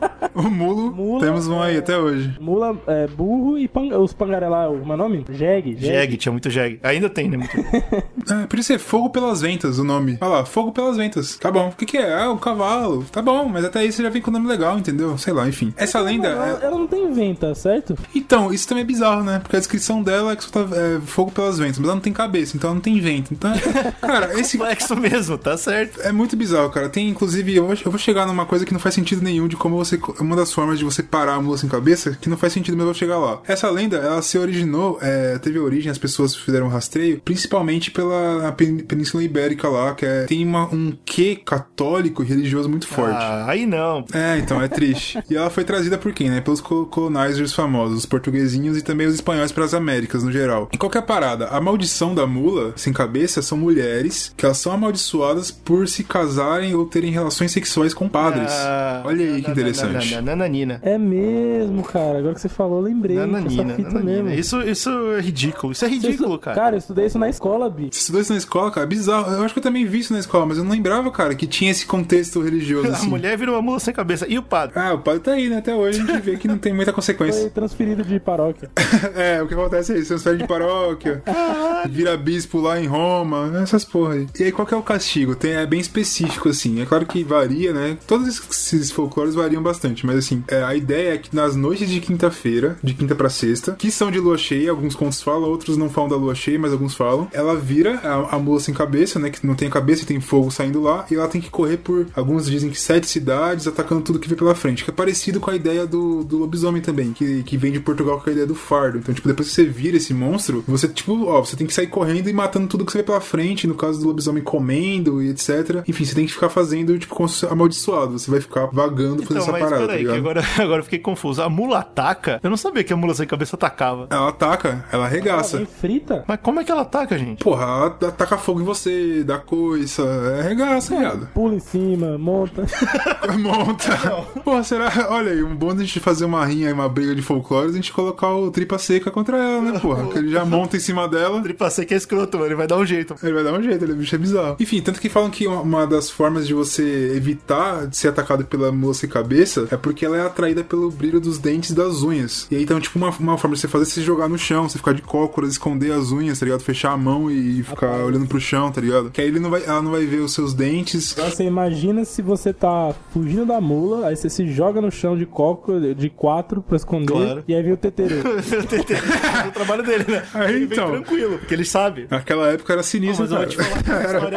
é- Perigoso demais, bicho. De casa era um problema, filho. Sair de casa Eu era. tô deveras incomodado com essa historinha de que a mula não vê você pelo dente, pela unha. Tá muito racista, né, bicho? Vou falar um negócio pra você. É, um pouco estranho, Puta mas não sei, foi a, a variação. Tipo, como que ela é, né? Dizem que na maior parte das vezes, é claro que tem variações também, tanto que você vê muita pintura da, da mula branca. Mas dizem que ela geralmente é escura, ou é uma mula preta ou marrom. A mesma coisa que eu comentei no, no primeiro podcast sobre folclore brasileiro que a gente fez, eu acho que vale pro segundo. A Mula Sem Cabeça, ela tem umas artes incríveis, mano, na internet. Tipo, Sim, dá sim, muita vontade muito legais, uma cara. releitura do folclore brasileiro, tipo, abraçando um pouco dessa arte que, que a gente tem. Não só da Mula, mas do próximo que eu vou comentar também, que é a Yara, cara. Pô, os caras detonam na arte, velho. A, a, a Mula eu acho Regaça, máximo. Eu queria muito ver um filme sobre a Mula. E tem os detalhes legais, por exemplo, falam que na, nos cascos as ferraduras que ela usa são de, de ouro ou prata. Tem um brilho enorme. Eu não sei necessariamente pra quê, mas é pra fazer. faz muito barulho e tal. Mas eu não sei qual é a brisa que eles colocaram disso, mas tem. Falam que ela relincha muito também e ela consegue ser, ser ouvida a muita distância, que é pra causar aquele medo, né? Tipo, se tem uma mula na sua cidade e ela tá solta no mundo, você tá ouvindo que ela tá solta, tá ligado? Então, tipo, se escondem de casa que você sair, o bagulho ficar poucas eu ideias. ainda preciso ver uma mula atacando sem cabeça. Porque eu sei que o cavalo, quando ataca, um dos maiores perigos é a boca dele, é o dente. Ele vem pra fuder. Sim, ele morde. Mas, porra, mas ele pode te meter a, a patada, né, Mas bicho? aí o fogo, entendeu? mas aí o fogo se torna inconsequente. Sei lá, eu, eu não sei. Ah, então, mas aí você vai correr, aí, aí tem fogo, você vai por trás, ela toma um coice. É difícil, cara. Sei não, sei não, achei frouxo. Outra coisa que ela faz também, ela consegue imitar o gemido de uma mulher, por Porra, exemplo. aí é então pode, ela pode. Aí é chateante pra caralho. Aí é um pouco chato, né, cara? Aí ela pode te causar coisas estranhas. Aí eu fui pesquisar também quais são as formas de você quebrar esse encanto, essa maldição da, da mula. Tem alguns. quer matar o padre? Só fala isso. Por favor. Então, por infelizmente não, né? Na releitura aí que a gente pode fazer, né? A gente pode colocar isso. Da- das formas é um ferimento que tire sangue dessa mula. Você tem que, tipo, lutar contra ela e conseguir tirar favor. sangue. Uma vez por mês. Então, eu não sei qual que é a brisa, mas é como se a maldição ficasse no sangue, se você conseguir furar ela, por exemplo, e cair algumas gotas de sangue, ela fica curada. Não sei que porra é essa, deve ser difícil pra caramba fazer isso, né? Teoricamente. É, eu vi também uma coisa falando do próprio lobisomem, que tem uma parte da lenda do lobisomem, se você conseguir furar ele, mas aí não sei se são alguns furos em alguns lugares específicos e tirar uma gota de sangue, tá ligado? Aí você consegue também curar o lobisomem. Ah, então eu sim, acho que é parecido nessa Muito parte. alquímico isso pra mim. Outra forma que não faz sentido nenhum, essa forma que eu quero que vocês me façam, eh, tentem me explicar porque eu não entendi, é arrancar o cabresto da mula sem cabeça. Aí eu não entendi nada. Aí não dá, né, cara? Aí Como Pera que tem mas- cabeça mas se ela não tem tá cabeça? contexto? É só isso? É isso, é uma das formas, tá lá. Você tira o cabresto dela, agora A aí não fudeu. que a cabeça de fogo dela seja sólida, sei lá. É, então, o que eu pensei, imaginei inclusive uma arte muito foda, que esse, em vez de ser só aquela labareda de fogo, né, a cabeça dela fosse no formato É, de sim, fogo, né, mas- com uma coisa não, meio mística. Aí faria Não, sentido, não, te- não, teoricamente, né, é- não sei. Ou, ou isso aí foi escrito assim, sem contexto, pra provar que não dá pra você vencer uma. uma... Pode ser, pra causar mais medo, né? Ah, tira o cabresto, aí você, pô, fudeu, vou morrer, vou morrer. Ou é, talvez seja uma parte da lenda que foi, foi esquecida ou apagada, que na verdade a cabeça está em algum lugar. Ih, rapaz, isso aí é interessante, A hein? mula tá correndo por aí, mas a cabeça tá na igreja junto com o padre, tá em algum lugar.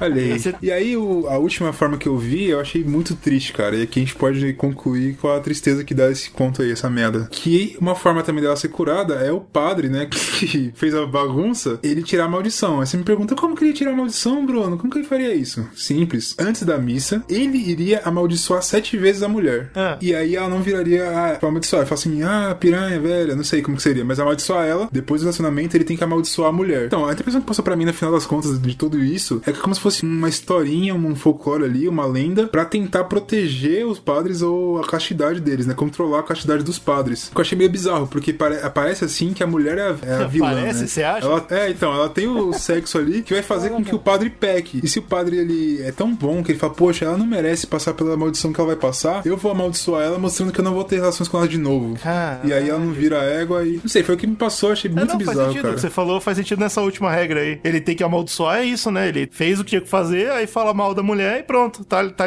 liberada. Que bizarro, né, cara? Que, qual que, que porra é essa? É muito loucura, cara. Escroto, né, cara? Cacetada, que nojo, bicho. Não, porra. Eu também vi algumas coisas que eles usaram essa lenda também pra falar um pouco de castidade feminina, né? Aí tentando tirar um pouco a ideia do padre, mas usando essa, essa lenda, tipo assim, ó, você tem que ficar virgem até o casamento. Aí tira um pouco da ideia do padre, da castidade do padre, né? E, tipo, coloca um pouco mais, ó, mulher não pode casar é, sem ser virgem, por exemplo. Senão vai virar uma égua. Puta Exato. que É, bem escroto, mas enfim.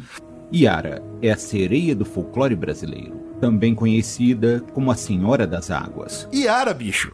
Yara, eu acho que ela merece fechar esse podcast porque tá aí uma lenda forte, um ícone importantíssimo da cultura e da mitologia brasileira. E eu acho que é uma que deveria ser mais explorada também. Pelo que eu peguei da história, é uma história até boa. Eu acho que vocês vão gostar de ouvir. Tem bastante relação com isso que o Bruno tava falando sobre o machismo. Vocês vão pegar, óbvio. o Brasil foi construído em cima de racismo e machismo. Mas. Não só o Brasil, não, o É, mundo né? inteiro. Mas, mas é interessante, cara. Eu acho, que, eu acho que dá pra gente tirar boas coisas daí. A Yara é uma sereia, né? É isso que a gente sabe. Sabe hoje, ela habita os rios do, do- da parte norte ali do Brasil, então... a- Ela é uma sereia de água doce. Exatamente, uma sereia de água doce, né? Vive no, no Amazonas, Rio Negro, Solimões, essa, essa galera aí. Como esperado, quando eu fui pesquisar aí, a, a Yara em si, ela não tem muita história, né? O que você vê muito da Yara é em histórias de grandes índios, entendeu? Então, se você vai ver a mitologia por trás do índio fulano, ah, ele passou por isso, passou por aquilo, e durante as aventuras dele, ele encontrou a Yara. Então, ela, ela sempre foi muito assim, uma das partes das aventuras, né? Ela existe, ela tá lá na porra do rio, e aí, de vez em quando, o herói pode passar por ela. O herói homem pode passar por ela Mas, e. mas o herói passa por ela de que maneira? Sedução? De que maneira que ele Então, passa, ele né, não meu cai na sedução dela, né? Porque é óbvio que, como toda boa sereia, a ideia toda é que ela tá querendo seduzir os caras e, e afogar eles, né? Uma das origens que eu vi, que eu achei boa de verdade, é que a Yara era uma mulher independente. Ela era uma mulher que queria o próprio destino e que decidia as próprias coisas, e filha de um pajé de uma tribo. Olha aí, sempre assim, né, cara? Os, os índios, quando eles faziam essas lendas, eles já sabiam, já tinham uma noção de feminismo já na cabecinha deles, assim. O mínimo, né? Aí eles detur... é, aí eles deturpavam, falavam, ó, É, tem mulher que vai querer ser feminista. Daí a gente faz como? Mata, Então, cacete, e é, e é né? bem por aí mesmo, cara. Mas olha só que loucura, porque essa, essa lenda vai um pouco além. Ela era uma mulher que fazia as próprias coisas, então ela era, ela era capaz, né, fisicamente de fazer as coisas e tal. E ela tinha irmãos, né? E esses irmãos todos, eles eram muito invejosos, porque ela era preferida do pai e ela fazia o que ela queria e tal. E os irmãos então se reuniram uma noite pra matar ela. Cacete. Caralho, aí tá de parabéns. É, então os caras já descem o nível. Mitologia é trágica, né, cara? Toda mitologia tem que ser essas histórias trágicas pra porra. Mas é aí que vem um plot twist interessante. Ela descola que eles vão matá-la na noite anterior e tá preparada. E quando eles chegam, ela mata os irmãos. Todo... Caralho, Pois aí é, gostei, Pois hein? é, pois é. Além de tudo, ela é uma puta guerreira e ela detona. Então ela, ela vence os irmãos, só que ela. Ela foi lá e brocou os caras. É, só que aí ad- adivinha, né? Que, opa, peraí, uma mulher que matou os irmãos e, né, da vila, é óbvio que isso é um problema. Então o pajé acaba meio que, meio a contragosto, ele mata a filha. né? Caralho. por punição, né? Essa é a ideia. Então isso eu achei interessante, porque até um primeiro ponto, tipo, ela, ela é forte o suficiente pra pra vencer os problemas, né? Os idiotas que tentam matar ela. Só que no final a sociedade acaba vencendo de qualquer forma e matando ela. Que a merda, ideia hein? é que o corpo dela foi jogado nesse rio. E aí, quando ela, ao invés de afundar, né? Os peixes, ou, aí entra no panteão mesmo, né? Tipo, a, a floresta, ela, ela falou: Não, cara, vocês estão errados, essa mulher não merece morrer. Então eles meio que transformaram ela nessa meio mulher, meio peixe que hoje ah, a- habita nos, nos rios e, e mata os caras que passam, né? Quando ela, quando ela acha que eles não são. Então é justíssimo, né? Porque normalmente ela.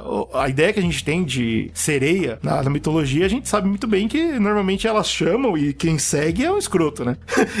elas testam você, né? Falam, ó, escuta, você quer colar aqui? Se o cara é um idiota, um merda, ele vai. Então merece morrer.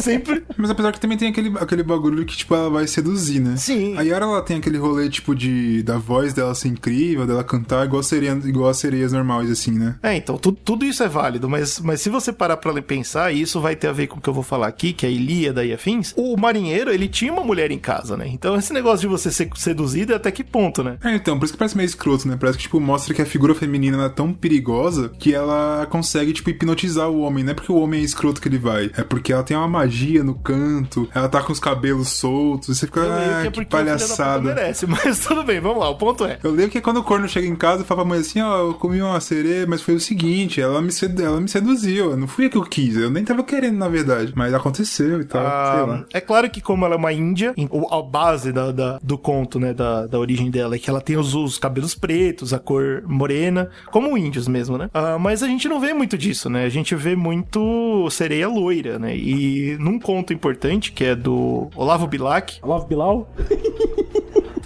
Isso. Desculpa, eu não consigo. Olha lá, a quinta série, como é que vem? Ele fez uma versão né, importantíssima sobre a Yara. Ele tem um poema que é muito conhecido e ele fala na, no, no poema que os cabelos dela são dourados, cara. E isso pra mim é um absurdo muito grande porque ele traz, né, essa, essa visão. Eurocentrização. Isso, né? essa visão europeia mesmo. Que então uma Índia com cabelos dourados é um absurdo tão grande. Mas ele fala uma coisa muito legal, né? Porque ele fala no final do poema, ele vai então até a água e ele, pra se encontrar com ela, ele se joga nos braços dela. Quando ele chega nela, ela se desfaz em mortas pérolas de espuma. Eu acho muito bonito ele falando isso, porque na verdade muda um pouco, né, a nossa ideia. Que a, a sereia, ela vai pegar você e te jogar na água. Na verdade, a sereia não existe, né? Quando você, você cai na ilusão de que tem alguém te chamando, você chega nela e ela não tá lá. E aí você morre afogado porque você é um estúpido. Esse cara Você é trouxa. Exatamente. Então eu acho interessante essa parada. Mas eu achei um negócio legal também que eu tava vendo da, da Yara, que dizem que, tipo, ela não tem um rosto fixo, né? Que a ideia dela é de seduzir a ponto dela ter um rosto que você quer ver. Isso. Então, tipo, o Olavo Bilal, ele viu lá e falou, porra, é, ele viu ela loira e etc.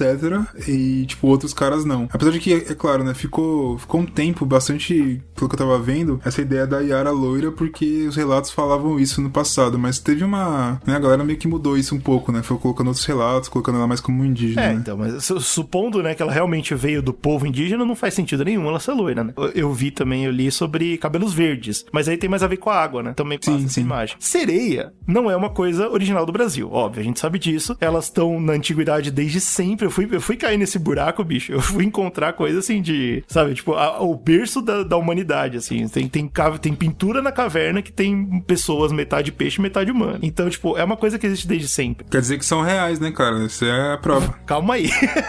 eu, eu não vou falar que não são, tá? Na Europa, a lenda evoluiu, então sempre, sempre teve essa ideia, né, de ter relação com os deuses, né? Então a gente sabe que tem muitos panteões europeus que os, os deuses eram meio humanos, meio animais. A gente tem isso também no berço das- da, da humanidade, que é na, no Egito, né? Então tinha meio humanos, meio animais. Então não é chocante que essa, esse folclore saiu da Europa pro mundo. Mas graças à Ilíada e outras outros trabalhos do Homero e, e nessa época, veio essa ideia das sereias que são mais humanas do que monstros, né? Então elas são bonitas, elas ficam é, penteando o cabelo, elas sempre são fascinadas pelo homem humano. Isso é uma coisa muito louca, né? Que, tipo, no primeiro momento não, não parece fazer sentido, né? Mas, mas veio e hoje em dia toda sereia que você pega, ela é louca por homem, né? Tipo, porra, eu queria muito viver na Terra. Nossa, ele tem pernas. E isso é uma- Pequena Sereia, Pequena Sereia meteu essa, essa Exatamente, né? o, é, a pequena sereia espalhou no mundo, né? A ideia da, da sereia boa. E o- originalmente não é bem assim. Tanto que a gente vê o- pelos índios, né? Ela sendo uma, uma mulher, na verdade, vingativa. Ela, ela sentiu que a sociedade machista merece se fuder e ela tá fazendo por onde. E, no Japão, por exemplo, outro lado do mundo, ah, você tem, de novo, lá, tipo, na antiguidade, no começo da- do folclore japonês, uma- um personagem chamado Ningyo, que era um mau agouro, assim, era um meio peixe, meio pessoa que você pescava. Se você pescava, você tinha que devolver urgente na água, porque significava má sorte. E se você comesse, você teria azar, assim. Então, é, era quase uma maldição relacionada, se você for ver, com canibalismo, assim. Ah, peraí, você comeu um Ningyo, sua família tá fudida, sua... agora... tá tudo lascado. Você vai sofrer é, maldições horríveis, tipo... Ah, mas eu fiquei impressionado, cara. Eu achei que quando você pescava esse peixe aí, ele abriu o cu pra você. Não, não, Acontece não. igual Então, tá vendo? É, Ah, japonês é uma época porra melhor, cara. De uma época que. É, eu tô verdade. chamando atenção pra isso. Antes da bomba. Eu tô chamando atenção pra isso porque é, é interessante você ver como no berço de todas as nações tinham alguma coisa parecida com sereia. Era considerado, pelo menos no Japão, se você comesse essa porra, era quase canibalismo. Então, tipo, eh, me chamou atenção essa parada e eu acabei caindo no buraco negro de pesquisar. A gente tem certeza que não existe sereia? Eu comecei a cair. Eu caí nessa porra, cara, porque chama atenção, bicho. Tipo, porra, eu, eu sei que a gente consegue procurar várias lendas que, que tem origem em vários países e tal, mas o negócio da sereia me deixou maluco, bicho. Eu comecei a cair nessa, nesse buraco e, moral da história, né? Óbvio que a gente não tem a resposta definitiva, nem que sim, nem que não, mas é, é muito rico, cara. É muito interessante essa parada. Pô, pô, como que pode os índios terem pensado a mesma coisa que os japoneses pensaram, a mesma coisa que, pô, é foda, é foda. Eu fiquei, É. eu fiquei travado nessa fita. Tem muita lenda que os caras rastreiam, né? Que nem a gente tá falando do Luiz da Câmara, que é um maluco que conseguiu rastrear a origem da lenda do lobisomem, né? Como que, como que essa lenda chegou de tão longe aqui, como que lugares diferentes pensam na mesma lenda. É, então. Talvez tenha uma maneira de rastrear a sereia, mas eu acho que é muito mais difícil, porque as navegações antigamente era o que movia o mundo. né? Sim. E pensar de que sereia é uma parada meio de navegador, aí é foda, né? Porque aí o navegador tá viajando o mundo e os navegadores vão trocando ideia, se conhecendo e eu não sei. Então, não sei aí que tá. Eu só fico dividido nesse ponto porque o que os navegadores espalharam foi essa visão europeia de seria bonita e, tipo, apaixonável e afins. Agora, o fato de vários lugares do mundo terem, antes disso, uma visão diferente sobre sereia que me deixa maluco, cara. Eu não sei. É, é foda. Eu gosto de imaginar que existe mesmo um povo que, que vive debaixo d'água e não quer falar com a gente, ou que existia e a gente deu um jeito de extinguir os caras. Pode ser. A magia acabou, eles ficaram pra lá da, do véu, Pô, né, sei cara? lá eu, cara. Mas, mas é interessante. No, no- na frente do Palácio do Planalto, pra quem nunca foi ver e pode pesquisar as fotos, né? Tem uma escultura chamada As Iaras, né? A do Alfredo Sesquiati, que ele colocou lá na frente do Palácio do Planalto, assim, pra gente lembrar as Iaras, né? Então é, é interessante a gente pensar que Iara não é uma criatura só. Sim, tipo, não é um- um- uma personalidade, né? Mas é tipo uma, um tipo Talvez de um bicho, né? povo. A gente não pode botar esse tema pra um conspirólogo, cara. É verdade. Eu tava vendo o bagulho do, do Cascudo lá, que ele tava falando, tipo, tentando fazer esse rastreio de qual, como que era as lendas é, antes de ter essa miscigenação, de chegar à cultura europeia e tal, e ter a Yara que a gente tem hoje, tipo, como que era antes, qual que era a, a lenda que talvez os próprios índios tinham antes. Aí tem uma que eu tava vendo que duas paradas, né? Uma é a mãe d'água, que era considerada como se fosse um tipo de sereia brasileira bem antes. Só que, tipo, ela não era uma sereia, ela era como se fosse uma cobra, tá ligado? Eles colocavam, era como se fosse um ser ali, porque a cobra, ela faz aquele... Sim, porque a cobra, ela faz aquele movimento do rio, né? E a Mãe d'Água, ela tem mais a ver com a parte mitológica da coisa. Aí realmente entra no assunto Sim, do panteão. de proteção, é, tipo, no panteão, tipo, proteção dos rios e coisas nesse sentido.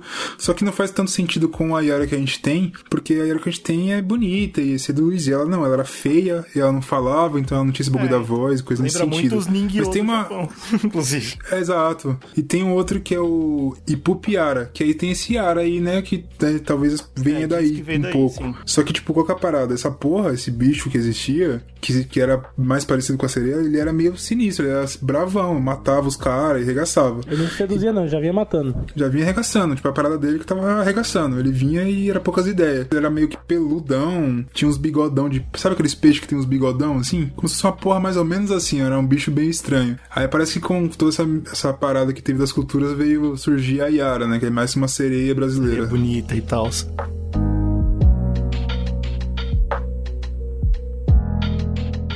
Bom, acho que por enquanto a gente pode fechar esse livro de mitologia de folclore brasileiro. Eu espero que a gente volte pra esse assunto quando a gente for trazer nossas releituras do Zcast. Olha aí, podia ter, né, cara? Seria, Interessante. seria muito legal. Então eu acho que fica mais na mão dos ouvintes falar pra gente se é interessante, se eles gostaram do tema e se eles queriam ver realmente releituras dessas lendas na nossa mão.